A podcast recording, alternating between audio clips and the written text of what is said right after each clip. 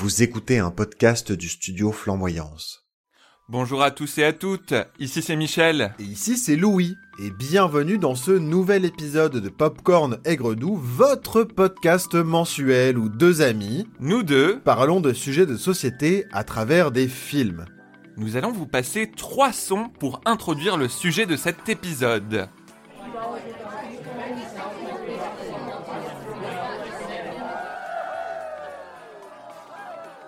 Alors, est-ce que ça vous évoque quelque chose?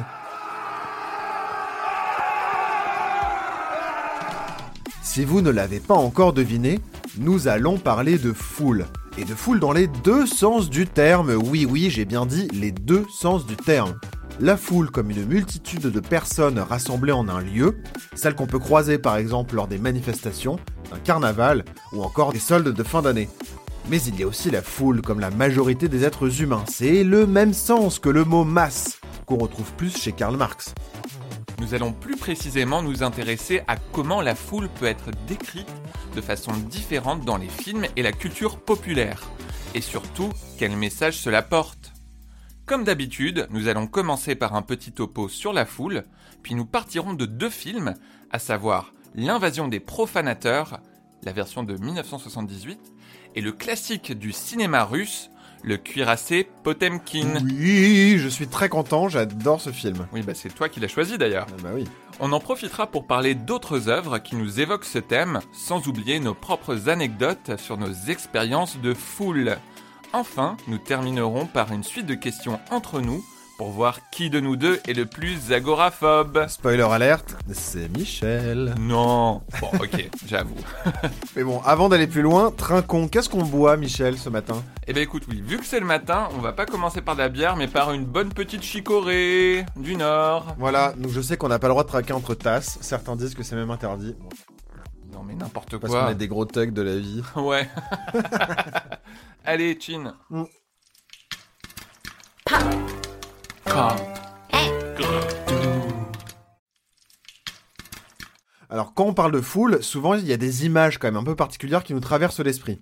Une rue bondée de Tokyo par exemple, le flot de supporters de foot qui célèbrent la victoire de leur équipe, ou encore une vague humaine de soldats s'élançant courageusement vers leur ennemi. Mais s'il y a bien quelque chose sur lequel on peut se mettre d'accord dès le début, c'est la force évocatrice de la foule, qui nous amène vers des expériences puissantes. Comme le chantait Edith Piaf.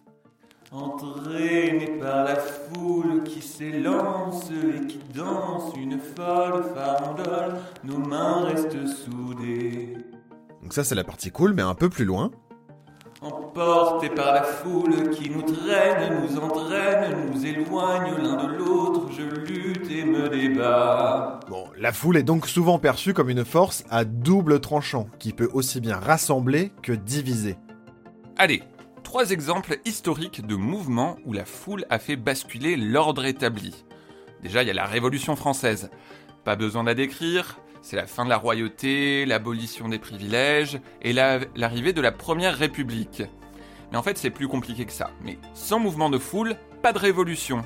On peut aussi parler de quatre garçons dans le vent qui déchaînent les passions. Et c'est aussi à son public, à la foule de ses fans, qu'on doit la transformation du rapport entre artiste et spectateur. Je vous le donne en mille, c'est la Beatlemania. C'est comme ça que les journalistes de l'époque appelaient le phénomène avec les Beatles. Mais ce sont aussi des centaines de manifestations étalées sur plusieurs années qui fondent le mouvement pour les droits civiques aux États-Unis dans les années 60. Merci qui? Merci la foule. De conscience collective et intelligence du groupe, l'idée que 1 plus 1 n'est pas égal à 2, mais à 3. Bon, big up à Jean-Claude Van Damme qui avait trouvé une autre solution à cette équation, comme 1 ou 11 par exemple. Le groupe dépasse la somme des individus et devient une entité à part entière. On l'observe bien par exemple chez les insectes comme les abeilles ou les fourmis ou encore des nuées d'oiseaux migrateurs avec leurs mouvements coordonnés. Et mon petit doigt me dit que c'est pareil avec les êtres Hmm. humains. Bah, D'ailleurs, il y a un courant de psychologie qui a justement cherché à théoriser tout cela. C'est ce qu'on appelle la psychologie des foules. Parmi ces théoriciens les plus célèbres, on retrouve Gustave Le Bon et un certain hmm, Sigmund Freud. Bon Céline, si tu nous écoutes, je te fais des gros bisous. Je sais pas si vous avez déjà entendu parler de lui, mais en tout cas, il y a plusieurs théories sur le sujet, et on n'a pas assez de temps pour toutes les résumer. En gros, ce qui caractériserait les foules, ici, surtout dans le sens de masse, c'est que l'individu semble perdre son sentiment de responsabilité et qu'un sentiment d'universalité s'installe.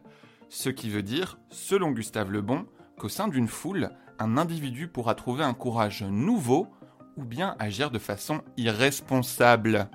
Et puisqu'on est du côté de la psychologie, difficile de ne pas parler de phénomènes extrêmement impressionnants. Les psychoses collectives. C'est quand une foule de personnes se met à avoir des comportements irrationnels. Et ça peut être jusqu'à plusieurs millions de personnes, c'est vraiment un truc de fou.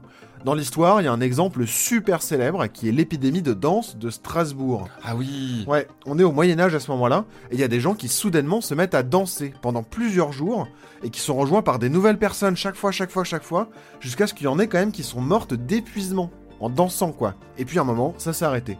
Une histoire de fou. Et parce que c'est rare quand même, les psychoses collectives, c'est plutôt difficile à décrire, ça reste un phénomène pas très très connu aujourd'hui. Et la foule et ses représentations sont largement utilisées comme un outil de propagande.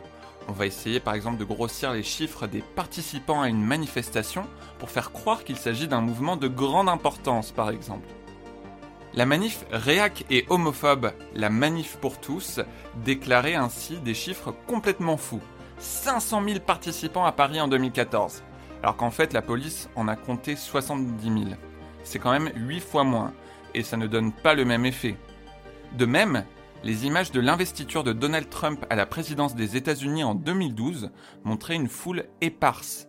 Donald Trump avait même accusé les vilains médias de répandre des fake news, alors que selon n'importe quel décompte, il y avait moins de monde que pour celle de Barack Obama. Non mais en c'est vrai 2009. que moi j'ai souvenir comme ça des photos où ils disaient c'est une fake news alors qu'on voit juste des groupes de Oui, gens un ça. peu répartis. Oui, et euh, peu importe le- le- l'angle selon lequel la photo a été prise, ça, ça montrait. Enfin, il y avait quand même du monde, mais c'était pas, c'était pas rempli, quoi. Ouais. On reproche d'ailleurs souvent à la foule d'agir de manière parfois irrationnelle, voire dangereuse. Savez-vous d'ailleurs que de nombreux espaces publics ont été pensés justement pour éviter des mouvements de foule? Par exemple le métro parisien, enfin le RER. Sur le RER A, qui est la ligne la plus utilisée, c'est 1,2 million de personnes chaque jour qui l'empruntent. C'est complètement fou. C'est vraiment énorme. Et donc pour des questions de sécurité notamment, il faut que tout le monde se croise de manière fluide, éviter les paquets et les gens qui se rentrent dedans. Eh bien, les piliers qu'on peut trouver dans le métro et qui sont pas forcément là pour faire joli, ni pour Oui. vous emmerder d'ailleurs. C'est très chiant parce qu'en fait ça force à prendre un chemin à droite ou à gauche. On peut pas aller tout droit et c'est fait exprès. C'est pour éviter les gens de se rassembler et de casser les regroupements et fluidifier donc le flux de personnes. Ouais. C'est vrai que quand je marche dans le métro parisien, je suis tout, tout le temps en train de slalomer entre les gens et les Tout le poteaux. temps, tout le temps, tout le temps. Et les gardiens de l'ordre, les policiers, expliquent que ce sont les manifestants qui causent du désordre et qu'il faut donc y répondre de manière violente. Le mouvement des Gilets jaunes en France a particulièrement mis en lumière des phénomènes de violence policière. Ce n'est pas un phénomène nouveau, bien entendu. Beaucoup de gens en parlaient avant, mais ça a connu un nouvel éclairage à cet endroit. La masse se rebelle et devient foule, il faut la mater. Dans les milieux militants, on se souvient tous du G8 de Gênes de 2001, un exemple sidérant de violence policière où un manifestant a été assassiné par des policiers et plusieurs centaines d'autres ont été torturés, face à des manifestants non armés. Aujourd'hui, de nombreux scientifiques de disciplines très différentes travaillent à développer des modélisations des mouvements de foule afin de mieux les comprendre et de pouvoir mieux les gérer. Psychologues évidemment, mais aussi sociologues, anthropologues et parfois même physiciens qui s'inspirent de la mécanique des fluides pour décrire les mouvements de foule. Avec le développement des technologies de communication, on peut aussi s'interroger sur l'idée de foule virtuelle. Quand on voit que des sites se retrouvent temporairement hors service lorsque trop d'utilisateurs se connectent en même temps sur leur serveur. Ah oui, comment ça s'appelle les attaques de DDoS aussi? Il y a Ouais, des hackers oui, oui, c'est ça. Mais euh, moi, je me souviens aussi quand je postulais au permis vacances-travail au Canada que c'était vraiment mon angoisse que le site crache au moment où les inscriptions s'ouvrent. Parce que si trop de monde se connectait, en fait, bah, ta chance, elle te passait sous le nez. Non mais c'est clair. La puissance du nombre sur Internet et les réseaux sociaux peut aussi avoir des conséquences vraiment concrètes. Que ce soit une foule de gentils trolls qui parviennent à faire renommer un bateau d'expédition scientifique Body McBotface. Ouais, c'est un peu difficile à traduire, mais on va dire euh, bateau, tronche de bateau. Ah, voilà le niveau quoi. Ou je me souviens aussi, c'était quand le Congrès américain avait proposé des référendums par vote électronique et Ouais. les gens avaient. La première loi qui avait été passée pour être étudiée par le Sénat, c'était la construction de l'étoile noire de Star Wars. Mais sinon, drôle. Ça peut aussi être saisi par des millions de femmes, par exemple, qui ont courageusement partagé les abus qu'elles ont subis avec le hashtag MeToo. Terminons ce petit topo sur des paroles d'Alain Souchon. Foule sentimentale, on, a, soif d'idéal. Attiré par les étoiles, Les voiles que des choses pas commerciales. Ah, Alain, on t'aime. Mais oui. Euh, voilà, c'était le petit topo savant de Popcorn Agudu. Eh bien, maintenant qu'on a vu tout ça, on va pouvoir parler des films et des œuvres qui nous inspirent sur ce sujet. Et euh, on va commencer avec deux films. Donc, comme on l'a dit au début de l'émission, Le cuirassé Potemkin de Sergei Eisenstein. C'est un film russe muet de 1925. Et L'invasion des profanateurs de Philip Kaufman, un film américain sorti en 1978. Déjà, ce qu'on peut dire, c'est que les deux films, enfin, en tout cas, Le Cuirassé Potemkin, c'est un film ultra culte, mais que pas beaucoup de gens n'ont vu. En fait, il a été hyper cité, c'est un film qui a énormément marqué l'histoire du cinéma. Aussi parce que euh, c'était un peu les premiers moments où déjà les soviétiques se sont saisis du cinéma euh, pour faire vraiment du cinéma de propagande de manière très assumée. Ils ont beaucoup théorisé aussi le cinéma à ce moment-là, des techniques de montage, etc. Et ça a beaucoup influencé donc des réalisateurs français ou américains, qui était un peu le moment où se faisait le cinéma à ce moment-là, même s'il y a d'autres exemples ailleurs en Europe par exemple, mais même en Afrique. Mais ça, ça a vraiment influencé fortement le cinéma, et, et notamment par la théorie du montage d'Einstein, Mhm. euh, qui voulait faire des montages marxistes en bon révolutionnaire. Eh ben, explique-nous ça, parce que je ne connais pas. Non, non, mais en gros, c'est l'idée de dire qu'il y a un montage qui se pratiquait dans les films français, un peu à la Méliès, etc. Ouais. Qui étaient des montages plutôt bourgeois, parce que on suit un individu qui évolue dans un environnement et qui arrive à la fin. C'est une histoire très individuelle. Mhm. Or, quand même, la révolution soviétique, c'était quand même l'objectif d'exalter justement bah, la masse, les foules, et de dire qu'on est plus puissant ensemble et de collectiviser, etc. Enfin, il y a quand même tous des enjeux aussi euh, euh, théoriques et de gestion Mhm. de vie à penser la vie en communauté. Euh, et donc, dans le cinéma aussi, on pouvait pas se contenter de faire juste des histoires individuelles, il fallait aussi montrer la collectivité. Et cuirassé Potemkin, qui parle donc euh, d'une mutinerie d'un bateau euh, russe, et qui après, se- ça devient une émeute complète dans la ville d'Odessa, qui est aujourd'hui en Ukraine. Oui. D'ailleurs, on a choisi ces films-là avant la déclaration de guerre de la Russie envers l'Ukraine. Et du coup, ça va peut-être résonner parfois euh, dans ce qu'on va raconter, mais c'était pas notre intention, en tout cas, d'en parler spécifiquement, même s'il y a des résonances qu'on peut retrouver. Mais du coup, dans le cuirassé Potemkin, on suit donc une mutinerie et donc des soldats qui estiment qu'ils sont pas assez euh, bien nourris sur un bateau, qui Oui, sont pas ça. assez bien traités. On leur donne de la viande euh, avariée, Ouais. euh, alors que les officiers du bateau, eux, euh, vivent dans de bien meilleures conditions. Ouais, et euh, donc euh, sur un bateau de guerre, etc. Et donc ils décident de se rebeller. Donc en gros, on suit comme ça des scènes de mutinerie, puis dans la ville, des scènes de foule d'abord, de foule qui s'organisent entre elles, de la vie un peu euh, pétillante et palpitante des habitants d'Odessa. Puis après, une scène où il y a les Cosaques qui arrivent, donc de la- la- l'armée tsariste, euh, qui leur tire dessus, avec une scène hyper célèbre dans un immense escalier à Odessa. Oui. où, Et qui a été tombent, etc. beaucoup, beaucoup recité euh, euh, dans d'autres films. Ouais. En fait, ça- cette scène euh, a inspiré de nombreux autres réalisateurs, et pas seulement en russe, vraiment dans, dans tout le cinéma moderne. Euh, et euh, c'est vrai que moi, je ne l'avais pas vu ce film avant, donc c'est toi qui m'en as parlé. Et en voyant ce film, j'ai pu voir euh, les, les connexions avec euh, d'autres films. Ah ouais, non, mais c'est clair, c'était vraiment ultra cité. Et donc Mhm. là, par exemple, la foule, on la voit comme une somme, déjà une foule victime, et puis Oui. euh, plutôt qu'une foule un peu vengeresse, euh, ou euh, irrationnelle, ou je sais pas quoi, plutôt une foule victime et qui s'organise, et qui est aussi une somme d'individus, et en même temps une foule puissante. Et donc, on voit comme ça beaucoup de gros plans sur des visages, des gens qui pleurent, des gens qui s'organisent Mhm. entre eux, des passages à 3-4, des passages à très nombreux, des passages juste sur des mains qui sont Ouais. en train de préparer à manger, par exemple, ou juste comme ça, et ça permet comme ça de montrer la foule comme étant une somme d'individus et euh, qui a le mérite d'être meilleur presque en foule qu'en individu. Ce que je trouve intéressant dans le cuirassé euh, Potemkin, c'est que euh, il y, a- quelques individus, on va dire, qui se démarquent euh, du lot dans, ce film, mais c'est vrai que sinon, le- l'empathie que le réalisateur crée, elle se dirait surtout vers la foule.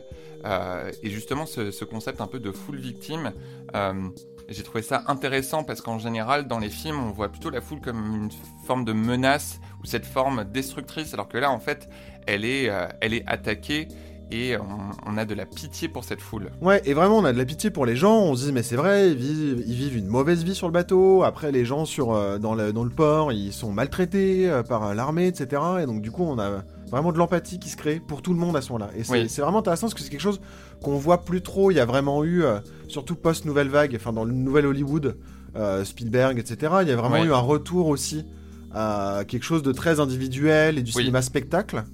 Euh, très assumé euh, et parfois à revendiquer une posture non politique alors que ça l'était euh, même il y a des moments donnés ça l'était en revendiquant bref peu importe mais Ouais. mais du coup là retrouver un peu cette vision là c'était euh, c'est quelque chose qu'on voit pas très souvent et par exemple dans le deuxième film l'invasion des profanateurs de Philip Kosman c'est vraiment une autre vision de la foule mais qui est aussi intéressante parce qu'elle est pas traitée de manière euh, juste idiote et bête mais qui est un peu fascisante. En gros, pour résumer l'histoire, il y a des plantes extraterrestres qui atterrissent sur Terre à San Francisco Oui, c'est ça. C'est des formes de vie extraterrestres, un peu euh, des euh, parasites. et qui possèdent les gens, en gros, puisqu'on schématise qui possèdent les gens, et du coup, au fur et à mesure, on voit que les gens sont de moins en moins des individus normaux, mais devient une espèce de foule de plantes connectées humaines.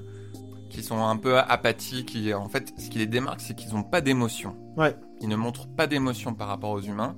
Et donc, ils deviennent ouais, cette masse un petit peu euh, sans.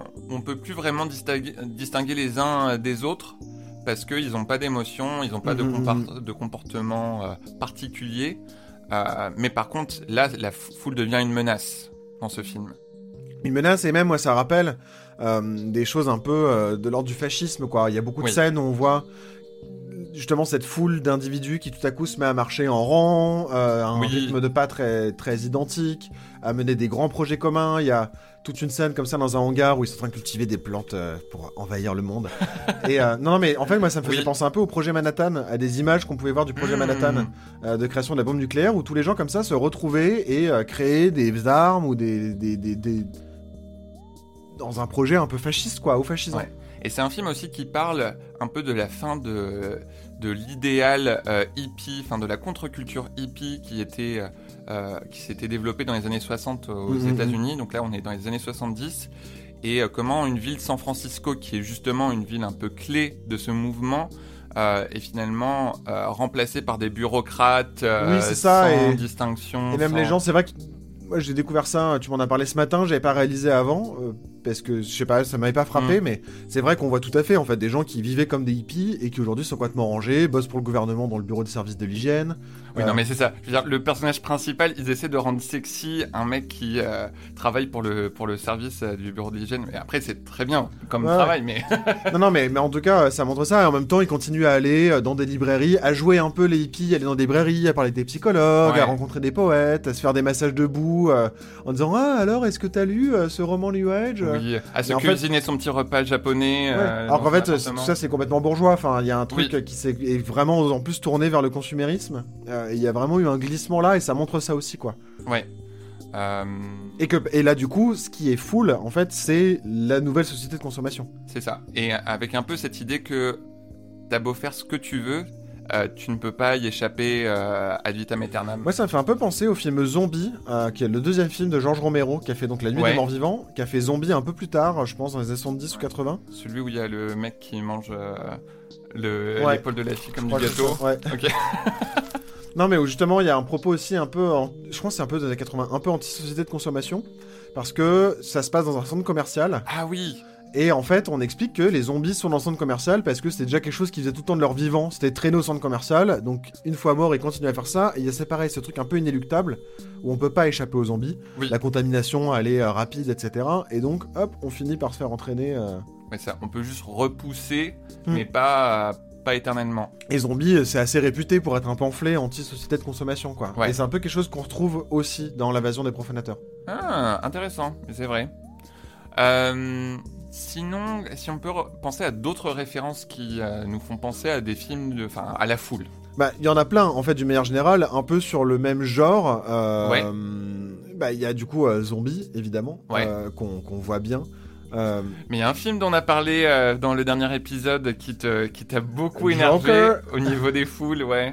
Non, mais effectivement, Joker, moi, ça m'agace parce que c'est euh, un peu un classique en même temps en cinéma hollywoodien. C'est un film qui est cool, sauf qu'il n'empêche que la foule dedans, elle est systématiquement montrée comme dangereuse. Quand même, il y a les gens qui se rebellent, qui a des mouvements de manifestation qui sont légitimes et qu'au on légitime dans le film, hein, en disant les gens ont raison de se rebeller et de se dire que la, de dénoncer la société qui a hiérarchisé, etc. C'est pas normal. Et en même temps, la foule devient juste à la fin complètement idiote, se met à suivre un clown psychopathe qui tue des gens sur les plateaux télé euh, dans des crises de psychose et euh, à renverser des voitures, quoi. Et genre comme si tout à coup, on perdait, pouf, soudainement. C'était complètement unilatéral, la foule devenait déraisonnée et euh, faisait n'importe quoi en suivant des psychopathes, quoi.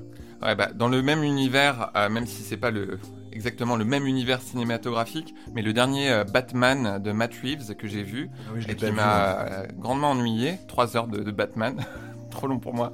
Euh, il y a aussi ce, côté qu'on retrouve beaucoup dans les films de super-héros aujourd'hui, où la foule est complètement, alors, soit dangereuse, soit la foule, on va dire, des, euh, citoyens gentils, est complètement incapable de se défendre elle-même. Elle a besoin d'un individu hors du commun.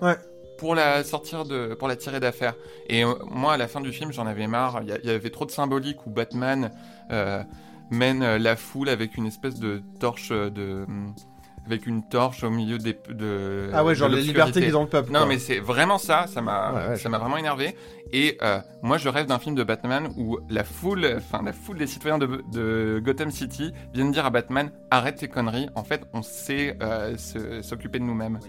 Juste plus de films de Batman aussi c'est pas très grave.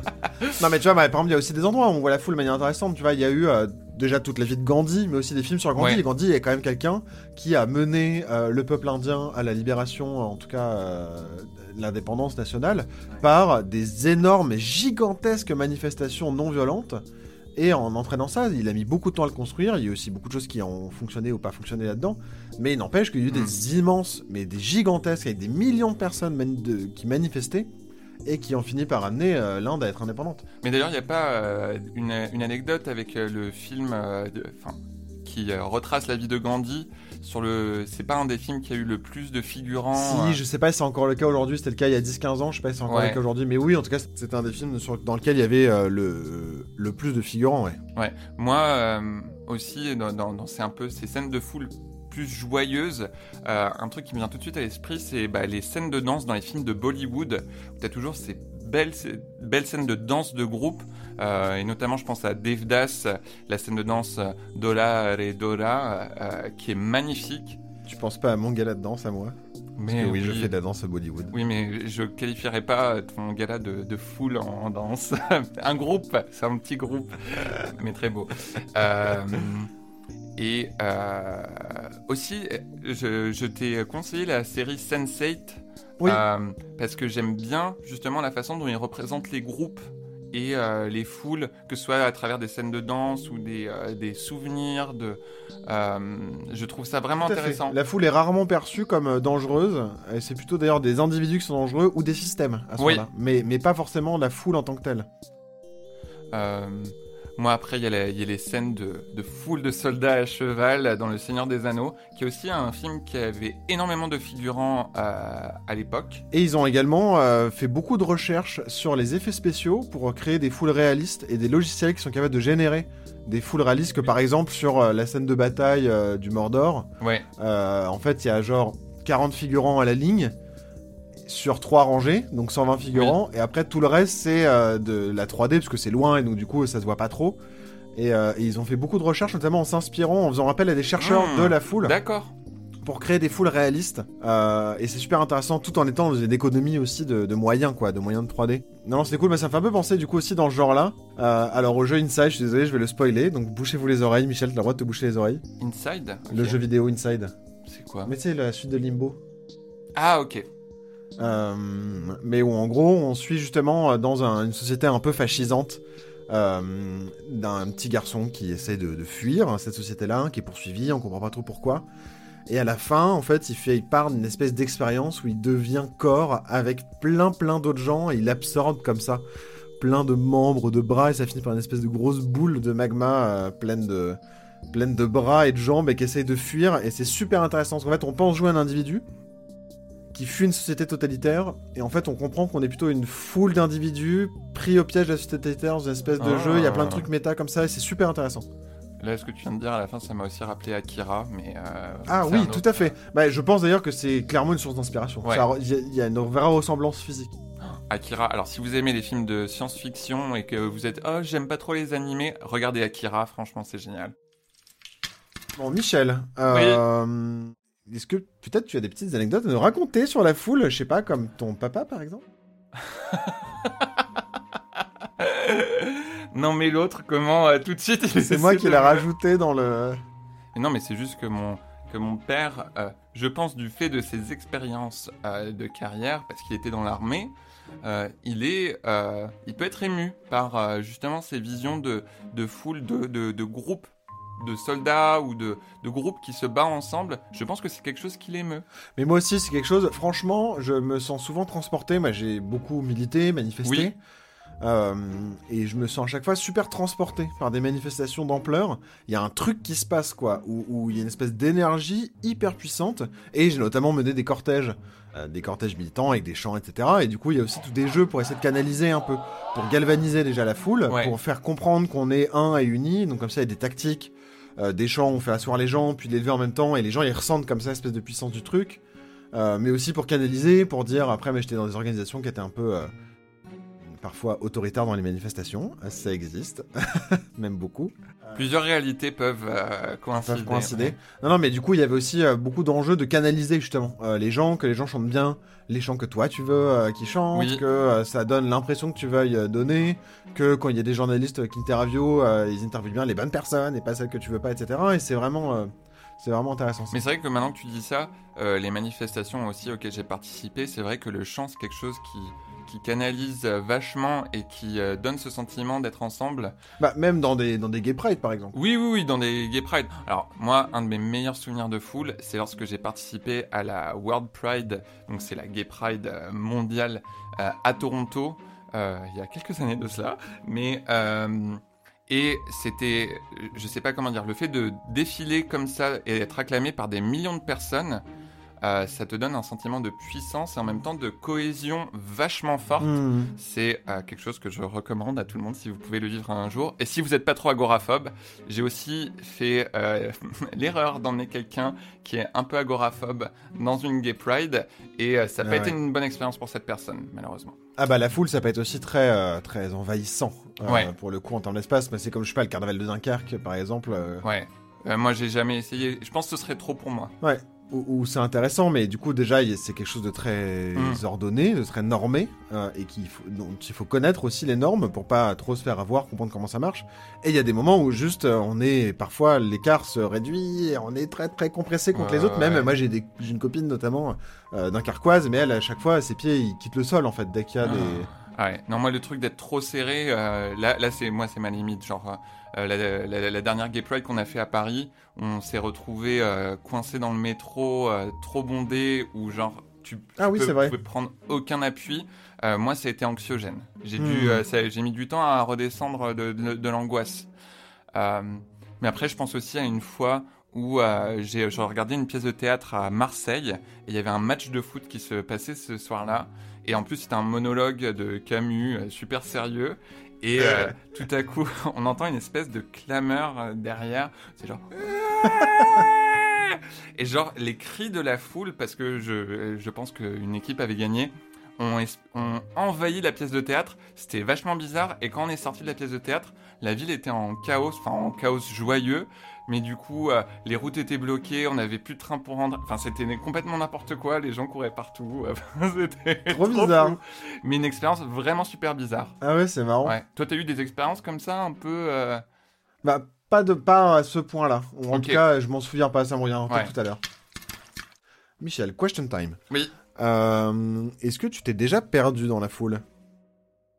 Euh, je me suis déjà perdu dans la foule quand j'étais enfant à, à Saint-Malo. Euh, et euh, c'était un peu traumatisant pour moi et pour ma famille.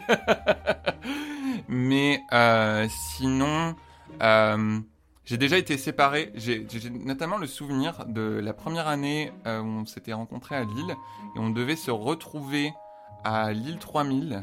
Euh, je pense que c'était avec toi et on n'avait pas réussi parce qu'il y avait juste trop de monde alors Ah, qu'on c'était était pendant pas Bollywood loin. en plus. Euh, Ouais. C'est peut-être euh, cette Bon année-là. baiser. euh, Ouais, bon baiser de. Là, c'était bon baiser avec Bombay. Ah bon baiser. Oui, Bon baiser de Lille. oui, bon baiser de. Lille.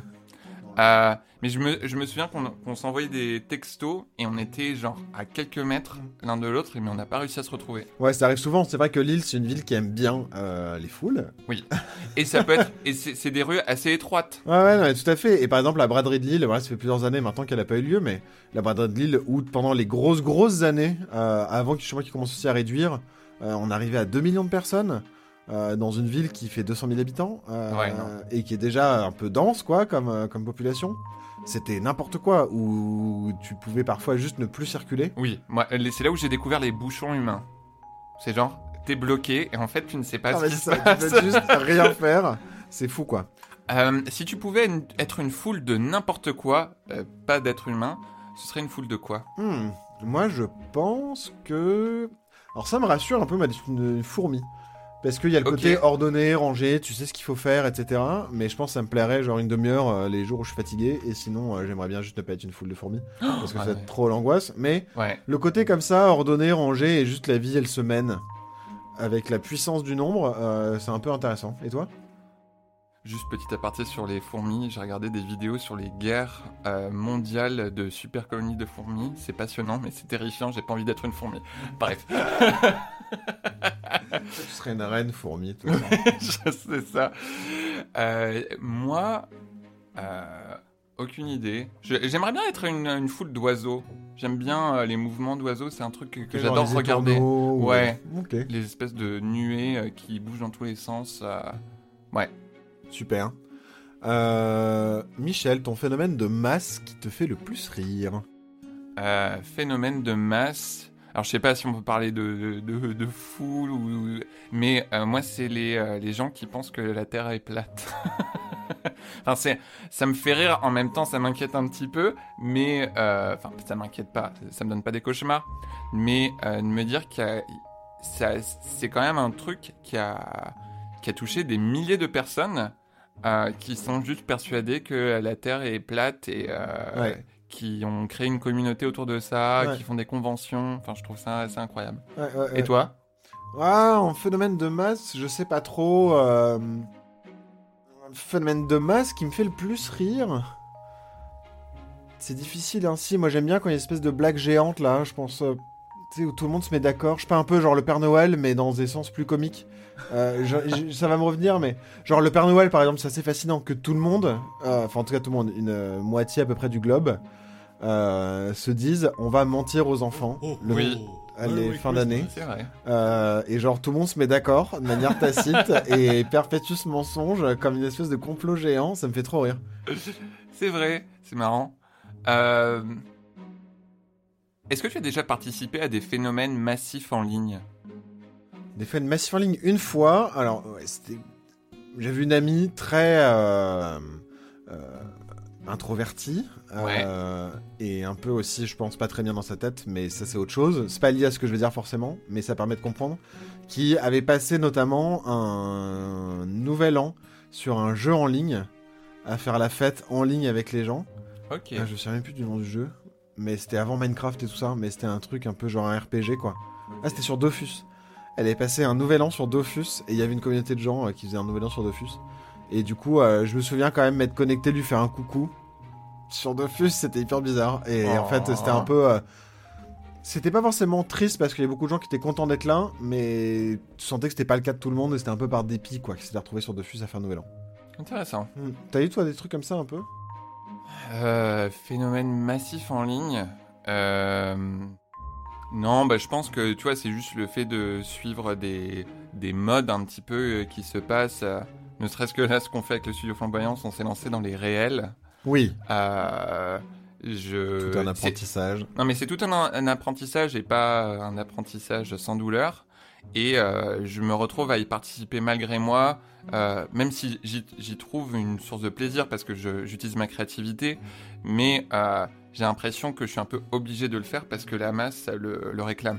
Michel, s'il y avait une dernière recommandation, quelque chose dont on n'a pas parlé, tu voudrais parler de quoi Euh, Ok, t'as passé ton tour, c'est mon tour. ouais, vas-y. Euh, Moi, je recommande chaleureusement d'écouter euh, la série des Pieds sur Terre, qui est une émission de France Culture. euh, sur les manifestations, ou c'est la série documentaire, bref c'est une émission de France Culture mais qui parle des manifestants, en 80 c'est les- les- la série documentaire, c'est super intéressant, et du coup ça montre bien la manifestation dans tous les sens que ça peut avoir, et c'est vraiment euh, plus subtil et fin que ce qu'on peut imaginer, et ça parle bien de la foule, en sous-texte tout le temps, mais, mais c'est intéressant. Super. C'est maintenant la fin de notre épisode. Merci d'avoir écouté. On espère qu'il vous a plu.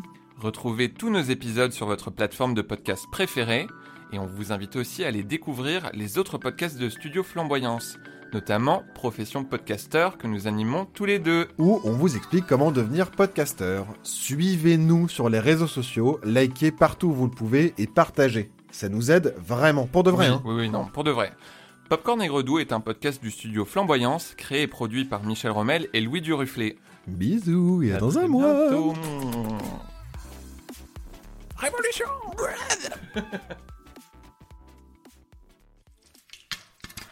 Pop. come，哎。